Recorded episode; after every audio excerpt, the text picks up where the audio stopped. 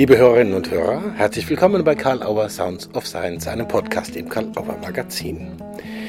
Wir begrüßen heute Dr. Carmen Beilfuß, die, wie viele sie nennen, absolute Frageexpertin.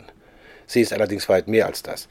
Und sie ist auch Autorin vielgelesener Bücher wie Fragen können wie Küsse schmecken, Einladung ins Wunderland und Ein Himmel voller Fragen, die allesamt zum unverzichtbaren Handgepäck in Praxisräumen, Privatbibliotheken, Ausbildungsinstituten und Aufreisen gehören. Was kennzeichnet die besondere Kunst systemischen Fragens? Wie gelingt es, Klientinnen in eine kooperative Haltung gegenüber sich selbst einzuladen? Wie bekommt man schwierige Themen in Psychotherapie und Beratungssitzungen in eine gute Interviewstruktur? Was weckt echte Neugier? Was braucht es, wenn man das lernen will? Und wie kommt man auf den Hund? Dr. Carmen Ballfuß ist Diplompsychologin, psychologische Psychotherapeutin, Lehrtherapeutin, Supervisorin. Seit 1987 im Bereich Einzel-, Paar- und Familientherapie in ambulanten und stationären Kontexten tätig, seit 1996 in eigener psychotherapeutischer Praxis. Sie ist Mitbegründerin des Helm-Stiersin-Instituts Heidelberg und sie ist Gründerin und Leiterin des Instituts für Systemische Forschung, Therapie und Beratung ISFT in Magdeburg. Seit 2013 leitet Carmen Beilfuß die Ambulanz für seelische Gesundheit in Magdeburg. Viel Freude beim Gespräch mit Carmen Beilfuß.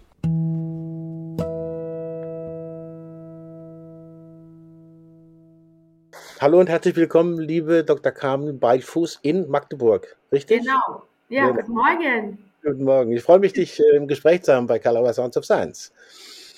Der Anlass, also der unmittelbare Anlass ist, dass dein wunderbares Buch Ein Himmel voller Fragen, ein typischer Carmen Ballfuß-Titel übrigens, wie ich finde, in die dritte Auflage geht und damit so anfängt, in die Fußstapfen, vorsichtig in die Fußstapfen zu treten von Fragen können, wie Küsse schmecken. Ich habe mir gedacht, wenn ich die Carmen einlade zum Interview, muss ich sozusagen mich warm anziehen, denn schließlich halt dem Untertitel zu Ein Himmel voller Fragen dass es um äh, gute und wirksame Interviews geht ja. mit äh, Klientinnen und Klienten. Ich habe gedacht, mhm. ich traue mich trotzdem, aber damit steige ich mal ein. Fragen ist ja so ein, so ein absolutes Top-Themenfeld von dir und die Gestaltung von Gesprächssituationen.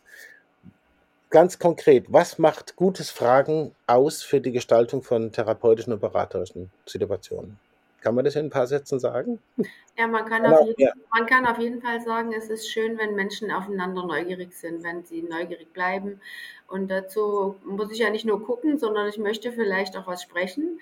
Und in unserem äh, Beruf äh, sind wir ja darauf angewiesen, ins Gespräch zu kommen, wie viele andere Berufe auch, ja, im Personalwesen, in, im Alltagssituationen, vielleicht auch einfach in Partnerschaften. Ich möchte an, mit meinem Mann ins Gespräch kommen und, oder mit meinem, meiner Tochter. Und da ist natürlich äh, schöner, neugierig zu fragen, äh, als eine Behauptung zu machen. Ja, heute ist schönes Wetter, Punkt, und, sondern zu sagen, was würdest du heute mit mir bei diesem schönen Wetter am liebsten machen? Mhm. Ja, da hat man doch gleich so ein kleines Beziehungsangebot mit dabei. Mhm. Und ähm, Fragen sollten aus meiner Sicht unbedingt einladend auf den anderen wirken, dass man Lust hat, darüber nachzudenken, äh, welche Antwort man geben möchte. Und man sollte sich vor allen Dingen gemeint fühlen. Mhm. Es gibt natürlich auch diskriminierende Fragen. Ja? Äh, warum mhm. haben Sie Ihre Beziehung nicht ordentlich zu Ende gebracht? Da fühlt man sich nicht ganz so wohl, wenn ein Therapeut oder eine Beraterin sowas fragt, was ist denn ordentlich, äh, was ist denn das Ende, als zu sagen, ähm, welche Fragen sind noch offen geblieben oder was würden Sie in der Beziehung gerne noch besprechen oder klären wollen. Da hat man schon ein Stück Zukunftsaussicht drin. Mhm. Also Fragen können unheimlich viele Dinge im Inneren bewegen. Sie können tolle Angebote sein und sie machen einfach Lust aufs Sprechen miteinander. Mhm. Ja, das ist schon mal ein wichtiger Hinweis, sozusagen, dass da eine Neugier entsteht. Aber die Warnung ist ja auch da, es gibt auch offensichtlich nicht so günstige Fragen. Kann man da, du hast ein Beispiel genannt mit dem Warum. Ja? Kann man irgendwelche Formalia, sage ich mal, finden, wo man sagen kann, das sollte man unbedingt vermeiden? Oder wenn man es schon macht, sollte man es rahmen? Also woran merkt man sozusagen, dass eine Frage vielleicht eher in die diskriminierende oder falsche Richtung geht? Es gibt eigentlich nur zwei Geschichten. Die Warum-Frage ist gar nicht so, äh, ich sag mal so äh, dramatisch, wie wir sie früher empfunden haben als Systemiker. Warum haben wir überhaupt nicht gefragt? Aber äh, wir fragen ja zum Beispiel, wie erklären Sie sich das? Es ist eine Ähnlichkeit zur Warum-Frage. Warum ist es so gekommen? Aber die Gefahr der Frage ist, dass man nur eine Ursache erkennt und gemeinerweise die jemanden in die Schuhe schiebt. Und das ist überhaupt nicht haltbar, weil mhm. Dinge entstehen, weil Menschen gemeinsam etwas tun. Und ja. die Frage, wer oder was ist die Ursache, ist überhaupt nicht eindeutig äh, beantwortbar.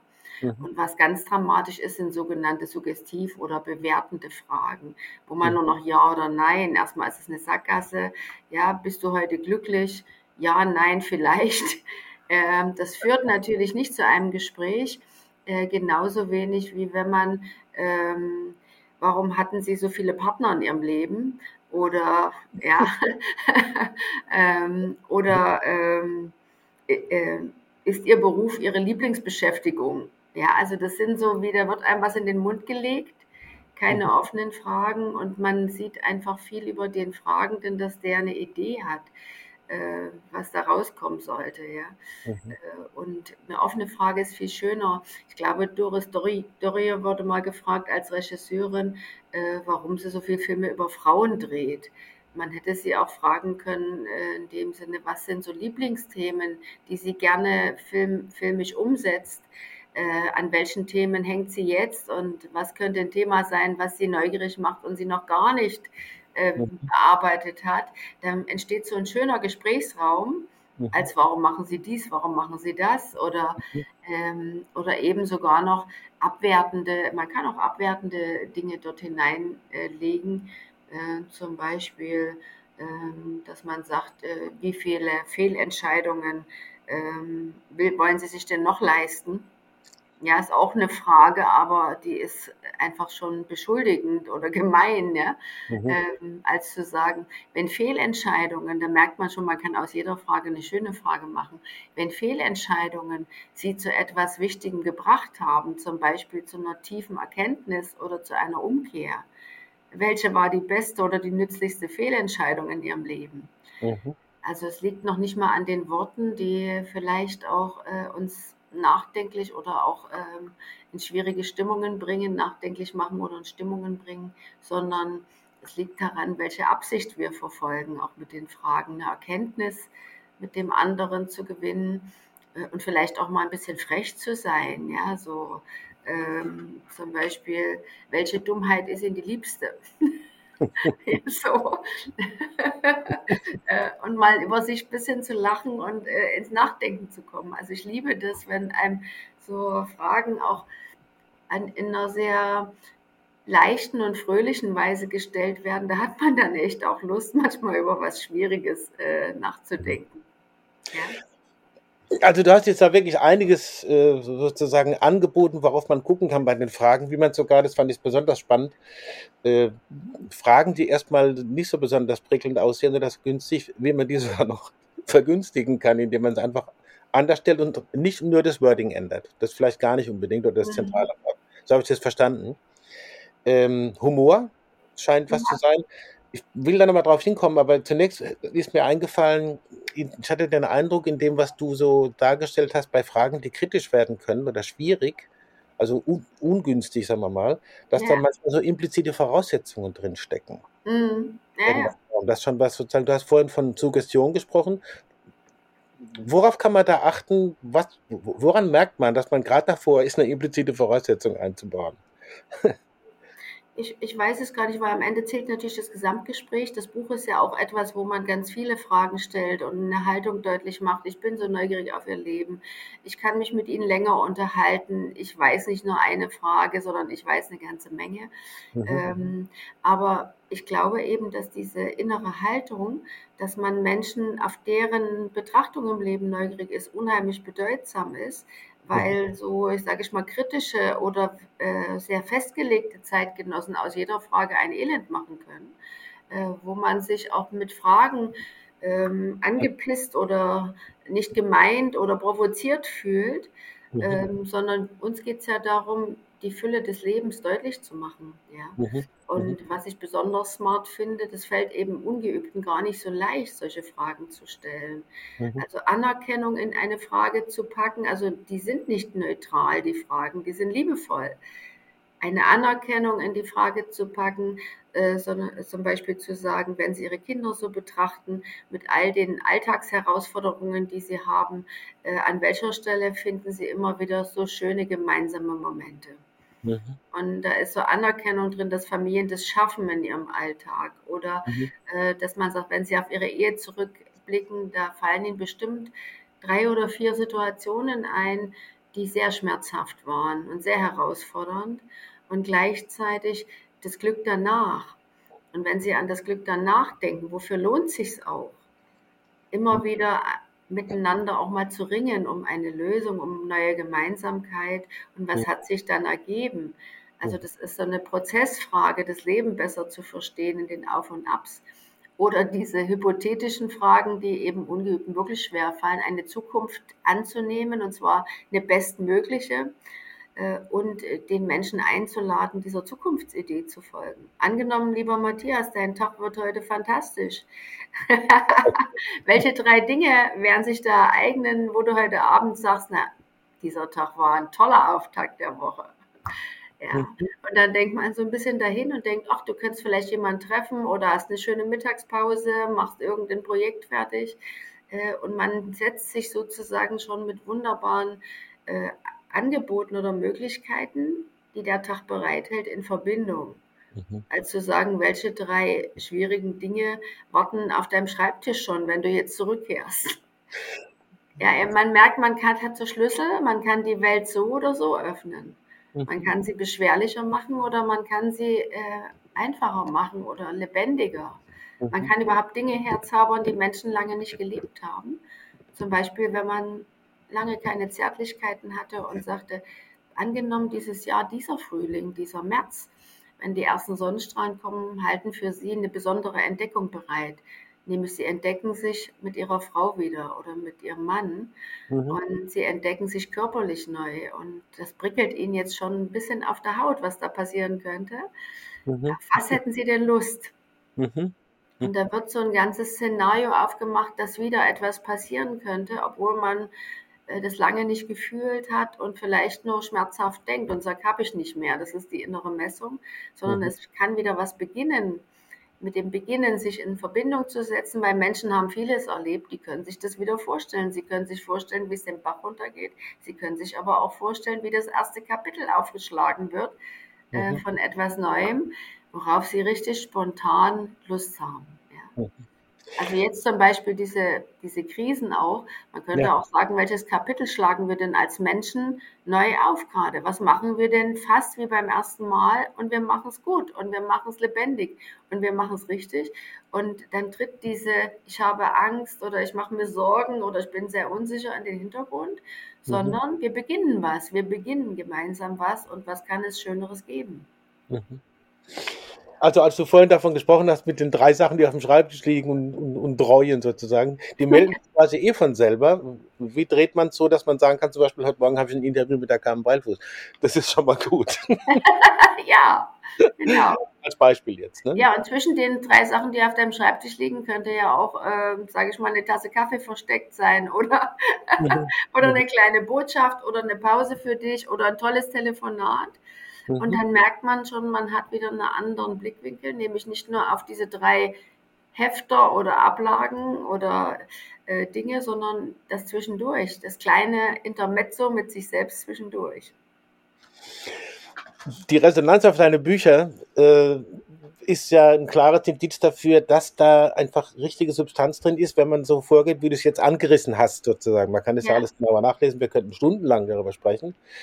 Ich will trotzdem deine Erlaubnis vorausgesetzt äh, nochmal ganz kurz äh, einen kritischen Punkt bringen oder einen vielleicht äh, problematischen, der passieren kann, äh, wenn, wenn, wenn Klientinnen und Klienten äh, sozusagen nicht, nicht so richtig darauf eingehen. Vielleicht aus dem Grund, weil sie misstrauisch sind, mhm. weil sie denken, ach, jetzt bin ich bei jemandem, die, die, die hat positive Psychologie gemacht und das merkt man sofort oder so. Mhm. Gibt es da Möglichkeiten, das zu erkennen und wie geht man damit um? Respektive, wann folgt man dem vielleicht und macht was anderes oder wartet auf die nächste Chance? So ungefähr. Naja, auf jeden Fall ist äh, natürlich wichtig, dass ich auch mit dem ganzen Körper in, in eine Art Beziehung gehe mit dem okay. Menschen. Da sage ich, ich sitze ihm gegenüber Und ich nehme ihn ernst, ich nehme ihn wahr und ich bin auch ruhig. Und ich kann aus einer ruhigen Situation die Frage stellen. Ich bin jetzt kein Reporter, der fünf Minuten hat und drei Fragen absetzen muss, sondern ich habe eine ganze Stunde Zeit. Und mhm. das signalisiere ich mit meinem ganzen Sein. Mhm. Und äh, in dem, gerade in dem äh, Buch Himmel voller Fragen, da habe ich ja versucht, richtig schwierige Themen auch in eine gute Interviewstruktur zu bringen, zum Beispiel Versagen, Misserfolg, Liebeskummer, ja. ähm, äh, psychische Erkrankungen. Und auch da kann ich sehr liebevoll und respektvoll fragen. Zum Beispiel, äh, wie helfen Sie sich denn wenigstens ein kleines Stück weit selbst, wenn Sie jetzt im Moment durch eine Phase von Krankheit und manchmal auch Verzweiflung gehen? Mhm. Oder mhm. wenn Sie wenig denken, weil es so dunkel ist in Ihnen, äh, welchen Gedanken lieben Sie aber, wenn der kommt, weil der ist wie so ein kleines Licht, der mhm. das angeht? Oder was erwarten Sie von mir als äh, Begleiterin in diesem Prozess? Wie kann ich das gut mit Ihnen machen? Mhm. Äh, also es gibt so viele Möglichkeiten, ähm, auch liebevoll, empathisch, zärtlich in, an so eine Seelenlandschaft anzukoppeln. Und man muss es bei Weitem nicht nur forsch und sozusagen äh, Neugier geleitet äh, machen. Aber wenn man das gemacht hat, weiß ich, dass gerade sehr kranke Menschen mhm unheimlich schätzen, wenn man eine andere Seite in ihrer inneren Melodie anschlägt, wenn man etwas anderes tut äh, und nicht, äh, welche Beschwerden haben Sie und äh, können Sie mir die mal genauer beschreiben, ähm, sondern auch zu sagen, wenn Sie es im Moment so schwer mit sich haben, was würde Ihnen gut tun? Äh, mhm. wie können wir den ersten Schritt machen, Sie ein Stück zu stabilisieren, aufzubauen? Ja, und das sind wichtige Fragen, wie Dinge wieder anders werden und nicht nur die Beschreibung eines äh, im Moment sehr schmerzhaften oder beschwerlichen Zustandes, aber mhm. das Verstehen und Akzeptieren des Zustandes, das gehört natürlich unmittelbar mhm. dazu. Ja. Mhm.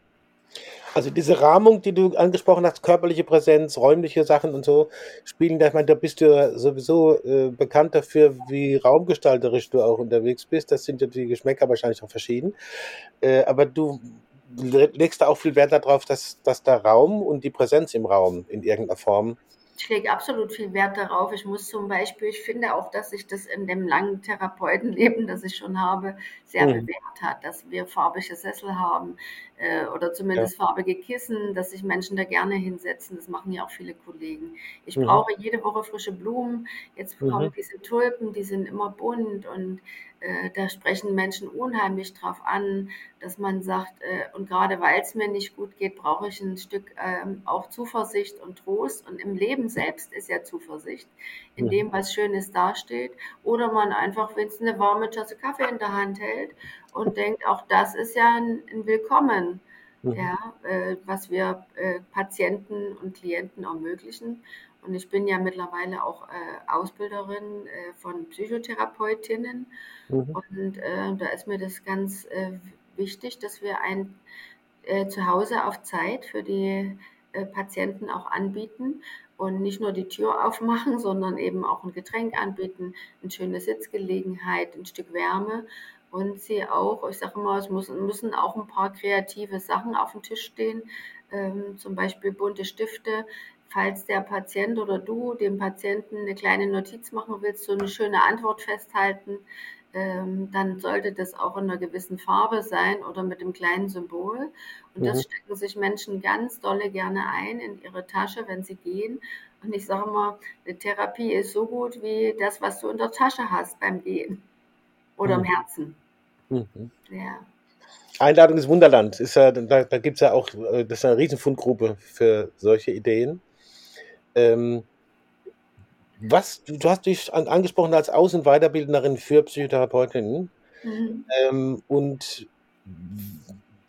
was, worauf achtest du sozusagen, wenn es darum geht, diese, ich, ich nenne es jetzt mal unvorsichtig Strategien oder diese, diese, diese Kompetenzen, ist vielleicht besser gesagt, äh, in der Außenweiterbildung wirklich zu platzieren und auch zu gucken, wie kommen Kandidatinnen und Kandidaten, die in der Ausbildung sind, damit gut weiter.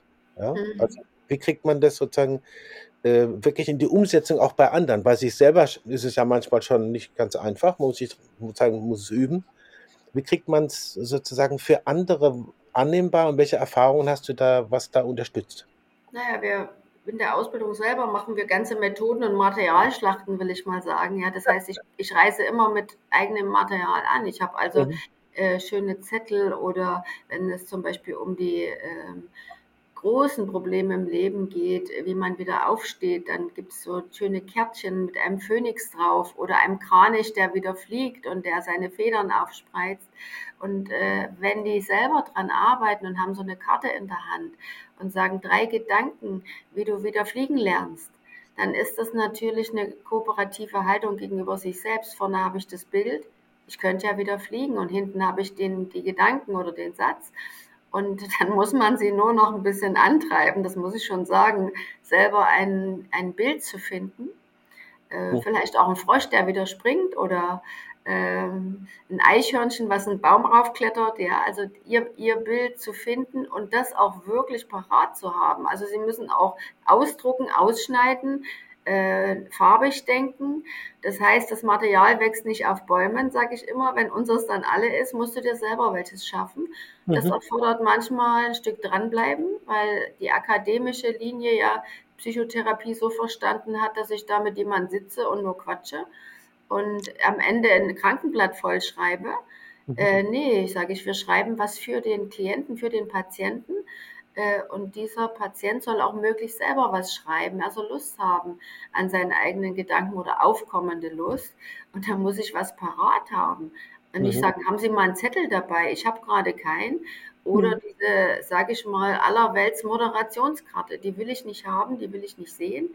Ich will kleine Notizen, die es ja auch, wenn man in gut sortierte Buchläden geht, gibt es sie da auch. Dass mhm. man dann sagt, da gibt es alles Mögliche, da gibt es Zettelwerk, da gibt es tolle Stifte, äh, sodass man angeregt wird, Freude zu haben an seinen eigenen Gedanken. Und das müssen wir aus meiner Sicht in die Therapie tragen, weil mhm. wir etwas wollen, was bleibt. Menschen sind klug, die entwickeln tolle Sachen in solchen Gesprächen, die sprechen selber auch zeitweise sehr schön über sich. Aber wenn sie die Tür zuschmeißen, kommt wieder das alte Ich und sagt, naja, du bist ja beim Therapeuten, so richtig läuft es nicht in deinem Leben. Und mhm. ich möchte, dass man dann denkt, du hast heute drei schöne Sachen gedacht, drei schöne Impulse dir gegeben. Die hast du hier dabei, die hast du in deiner mhm. Tasche. Ja, und wenn die jungen Kolleginnen das verstanden haben, dass sie damit viel mehr Intensität in so einen Prozess bringen, in so eine Begegnung, dann machen sie das auch, da bin ich überzeugt. Und ähm, 3% äh, nicht lernwillige hat jeder im Kurs. das muss man auch sagen. Da kaum ist man weg und hat seine Sachen mit, da passiert auch nicht mehr viel, aber es ist wirklich ein sehr geringer Prozentsatz. Ähm, mhm. Und es ist auch eine Freude an diesem Beruf, der so viel Begegnung und Lebendigkeit möglich macht und der letztendlich äh, eine ganz große Kreativität entfachen kann. Auf beiden Seiten, beim Patienten und bei einem selbst. Das wäre eigentlich so ein starker Schlusssatz. nee, das, ist, das, das bringt es nochmal richtig auf den Punkt. nebenbei merke, merke ich bei mir in der Resonanz, das macht auch Mut einfach. Ja. Das macht ja. einfach Mut, da so dran ja. zu gehen. Aber wenn ich mit dir spreche, muss ich noch ein Thema bringen, was äh, nur bedingt damit zu tun hat, nämlich Tiere. Tiere, ja. Das ist wahrscheinlich vermutet oder vielleicht ist es überraschend. Mhm. Ähm, du hast ja auch Erfahrung äh, mit deinen Hunden, mit der Begleitung von Tieren in therapeutischen, beraterischen Prozessen. Ja. in ein paar Sätzen, was sind das für besondere Erfahrungen und wie sind die verwandt mit dem, was du bisher beschrieben hast? ich bin, äh, bin ganz stolz darauf, dass ich dieses Experiment gewagt habe, weil wirtschaftlich ist es sinnlos. Und es, okay. macht sehr, ja, es macht sehr viel Arbeit. Ich habe ja drei Therapiehunde alle ausgebildet. Mhm. Schlittenhunde, Samoyeden. Und äh, die sind jetzt, die Ältesten sind jetzt zwölf Jahre, das heißt, sie sind schon seit zehn Jahren im Dienst und arbeiten immer noch. und das jüngere Mädchen ist jetzt vier. Mhm. Und ähm, die Beobachtungen, die sind für mich ganz großartig. Ähm, erstmal haben die Hunde natürlich Talent, also sich anzukuscheln und anzuschleichen und ähm, man beobachtet auch, dass sie die Not sofort erkennen. Also wer besonders traurig ist, da kommen die von ganz alleine hin. Und, äh, und bieten halt ihr Fell und Fell ist Wärme und Fell ist Begegnung und es spricht nicht. Es spricht erstmal nicht. Ja? Mhm. mhm. Und, äh, und ein zweites Talent ist, man kann mit ihnen rausgehen. Und das bedauere ich auch oft in Psychotherapie, dass wir an die Räume gebunden sind, okay. dass wir da nur drin sitzen, weil die Welt da draußen, äh, die wieder zu sehen und in sich in der zu bewegen und Schwerkranke tun das ganz wenig oder nicht mehr. Und wenn sie einen Hund an der Leine haben, dann machen sie es viel lieber. Der Hund führt sie faktisch hinaus ins Leben und der Hund ist immer dem Leben voraus und sowas von lebendig.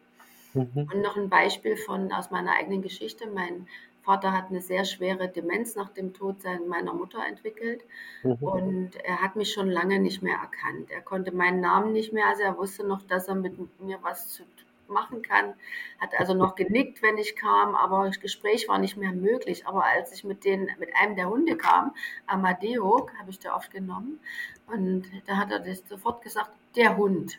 Und mhm. der Hund, dieses Wort ging noch viel länger als jedes andere Wort. Und ich habe ihm die Leine in die Hand gedrückt und er ist aufgestanden.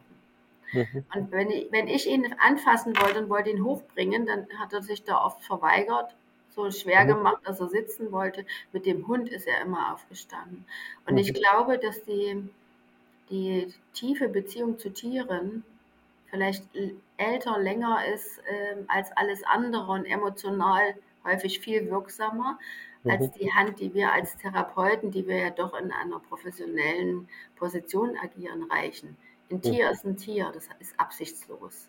Es ist absichtslos, gefällig und lebendig. Mhm.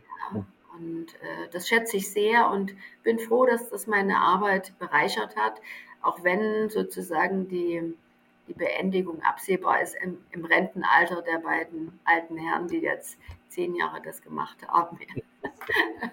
Aber sehr verdienstvoll offensichtlich. Bin froh, dass ich es gefragt habe, jetzt nach dem, was ich gehört habe. Sehr, sehr beeindruckend und berührend. Kam die Karl Auer Sounds of Science Schlussfrage für ein Gespräch. Ich hoffe, es gibt wieder eins. Bin schon sehr neugierig geworden. ich auch. Wir beide bleiben ganz neugierig. Ja, das Leben. Ja, ja, ist, ja. ja es ist gerade so hm. viel in Bewegung. Ja. Abschlussfrage, gibt es irgendwas, wo du dachtest, ach, das wird wahrscheinlich heute äh, besprochen oder gefragt oder das ist dir so im Kopf vorher rumgegangen oder im Herzen und jetzt kam das gar nicht vor. Wenn das so ist, dann hättest du jetzt die Gelegenheit, dir selber zum Beispiel eine Frage zu stellen. Wer könnte das besser als du? ja, welche Zukunft erwartet, wartet auf uns und äh, was leuchtet schon aus dieser Zukunft herein? Ich wünsche mir so sehr, dass die Menschen wie durch diesen Schleier gucken, in dem sie jetzt sind, wo sehr viele Dinge uns nicht gelingen und äh, sich schwierig gestalten. Und natürlich müssen wir die auch durchqueren, das ist uns ganz klar. Aber wir sollten sozusagen an uns glauben als Menschen und auch an diesen Zusammenhalt und äh, vor allen Dingen ähm, so ein, tatsächlich die Zukunft leuchten sehen, die wir äh, für unsere Kinder und Kindeskinder noch schön machen. Und mhm. ich glaube, die systemische Wissen, also mir persönlich hat das systemische Wissen unheimlich gedient in mhm. den vielen Jahren. Nicht, dass ich einer Ideologie gehuldigt hätte, sondern ich habe systemisch immer als lebendig, entwicklungsfreudig und so ganz offen und facettenreich erlebt. Und so wünsche ich mir unsere Zeit, damit wir wirklich das vorwärts bringen, was im Innersten uns wertvoll und bedeutsam scheint. Ja. In diesem Sinne, Matthias, freue ich mich auf die gemeinsamen Zeiten und ich habe noch Lust auf viele schöne, spannende Jahre und auch Arbeitsjahre und vielleicht auch noch ein neues Buch. Mal sehen. Das habe ich dir jetzt nicht entlockt, aber es kam von dir. nee, ich hätte mal Lust, es wäre mal wieder dran, ja, mal eine andere, eine andere äh, Ebene zu betreten und man braucht auch immer ein bisschen Zeit, bis ich innerlich, ich, ich war nie, ich, ich habe auch viele Bücher gelesen, wo sich das Geld nicht gelohnt hat, ja, ja, das ja, auszugeben. Und mhm. ich bin mit mir auch schon sehr sorgsam, um nicht zu sagen kritisch und zu sagen, da muss ich wie eine innere äh, Substanz anbahnen, äh, mhm. dass man auch was zu sagen hat für die Welt. Wenn man davon überzeugt ist und schreiben kann ich es anscheinend ganz gut, dann sollte ich mich mal dran setzen. Äh, und die Zeit reift jetzt ähm, langsam heran und ähm, ja, mal sehen. Bleiben wir in Spannung, in Neugier und in Freude. Bisher hat sich deine Herangehensweise sehr bewährt und es wird es beim nächsten Projekt auch sein. The door is open. Vielen Dank, Carmen. Ich danke dir, lieber Matthias. Okay. Und viel Spaß bei deinen drei Projekten auf dem Schreibtisch und dem Kaffee zwischendurch. und alles von dir getrunken. Ja. Vielen Dank. Danke ja. dir. Ciao, ciao. Carmen Beilfuß bei Karl Auer Sounds of Science. Ganz herzlichen Dank. Karl Auer Sounds of Science gibt es im Karl Auer Magazin und überall, wo es Podcasts gibt. Wir weisen wie immer darauf hin, dass es weitere Podcasts im Karl Auer Magazin gibt, zum Beispiel die Heidelberger Systemischen Interviews oder Cybernetics of Cybernetics mit Lina Nagel, Blackout Bauch für einen kleinen Bock mit Timo Nolle und demnächst einen neuen Podcast unter der Führung von Monika Zimmermann, Professorin in Heidelberg, zu ihrem Buch Coaching zum Wachstum inspirieren. Besuchen Sie gerne unsere gesamte Website karl-auer.de, stöbern im Programm mit den aktuellen Neuerscheinungen und im Magazin. Danke für die Aufmerksamkeit und bis zum nächsten Mal bei Karl Auer Sounds of Science.